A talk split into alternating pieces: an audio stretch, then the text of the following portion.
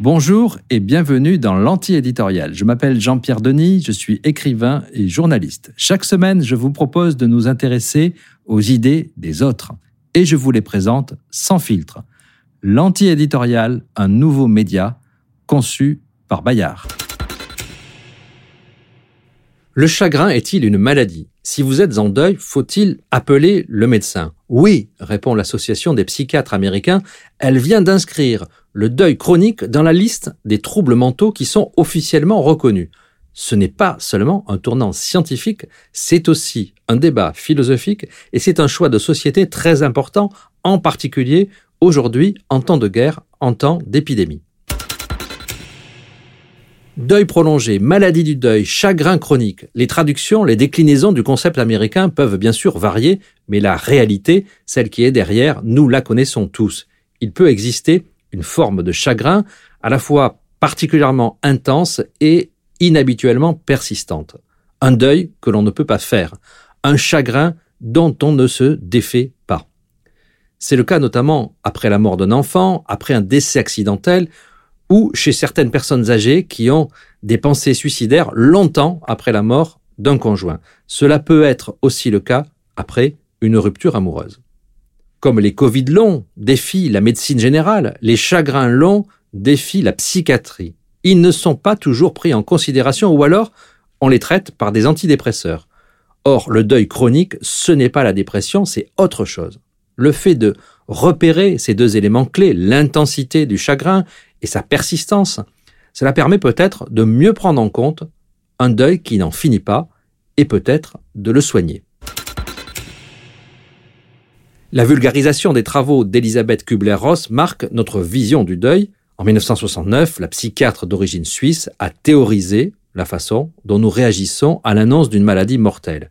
Il y a d'abord le déni, puis la colère, puis le marchandage, puis la dépression, et enfin l'acceptation. Ces cinq étapes sont souvent appliquées à toutes sortes de catastrophes annoncées. On peut évoquer aussi bien demain la guerre en Ukraine que des problèmes de management. Le deuil est censé parcourir ce cycle de Kubler-Ross en un ou deux ans. Mais est-ce que cela fonctionne toujours comme ça? Évidemment non, il existe d'autres modèles. Par exemple, l'écrivain anglais C.S. Lewis voyait le deuil comme partie intégrante de l'amour. Eh oui, il n'est pas l'interruption du processus, il est une de ses phases. Il n'est pas l'interruption de la danse, mais la figure suivante. Et puisqu'il s'agit de figures, évoquons une autre figure, celle du deuil alternatif. Plusieurs phases se suivent, elles sont positives ou négatives. Nous sommes dans l'affliction, puis nous vivons normalement, puis nous éprouvons à nouveau de la tristesse avec une forte intensité.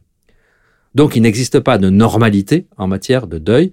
Et alors pourquoi reconnaître le deuil chronique et pourquoi le médicaliser? Une scientifique américaine, Holly Pregerson, a été parmi les premières à s'intéresser au chagrin chronique. Elle en a fait l'observation chez des personnes âgées en fin de vie dont la tristesse ne relevait pas des antidépresseurs. En 1995, elle a publié un questionnaire qui identifiait le chagrin chronique comme un syndrome spécifique dont on peut relever les symptômes. Ceux qui vivent avec ce chagrin chronique, c'est à peu près 4% des personnes endeuillées, et ce sont plutôt des femmes. Elles ont le don de prendre soin des autres, mais elles peinent à prendre soin d'elles-mêmes ou à accepter que d'autres le fassent. Pourtant, c'est difficile de surmonter son chagrin dans la solitude, et c'est plus difficile encore quand notre entourage nous fait comprendre que ça suffit, nous devrions avoir tourné la page. Le chagrin chronique se transforme alors en maladie honteuse. À la suite de Holly Pregerson, une psychiatre américaine, Catherine Shear, a mis au point une thérapie du chagrin chronique. Celle-ci n'évacue pas le deuil, au contraire, elle propose un long parcours de soins. La reconnaissance du chagrin chronique ne signifie pas que le deuil doit être raccourci selon certaines normes, mais que l'on peut relancer le processus quand celui-ci est à l'arrêt. C'est dans ce but que Catherine Scheer a mis en œuvre ce programme de psychothérapie qui dure 16 semaines. Il s'inspire des techniques qui sont utilisées pour les victimes de traumatisme. En 2016, des essais cliniques ont montré que la méthode du Dr Scheer donnait de bons résultats pour les patients qui souffrent d'un deuil intense. Elle serait plus efficace que les antidépresseurs. Ce sont en partie ces résultats qui ont conduit à l'inclusion du nouveau diagnostic dans le manuel des psychiatres américains. Avantage, la psychothérapie du docteur Scheer pourra faire école. Mais alors évidemment, ce n'est pas si simple, car la reconnaissance du deuil prolongé, sa psychiatrisation, sont un débat de société aux États-Unis depuis des années.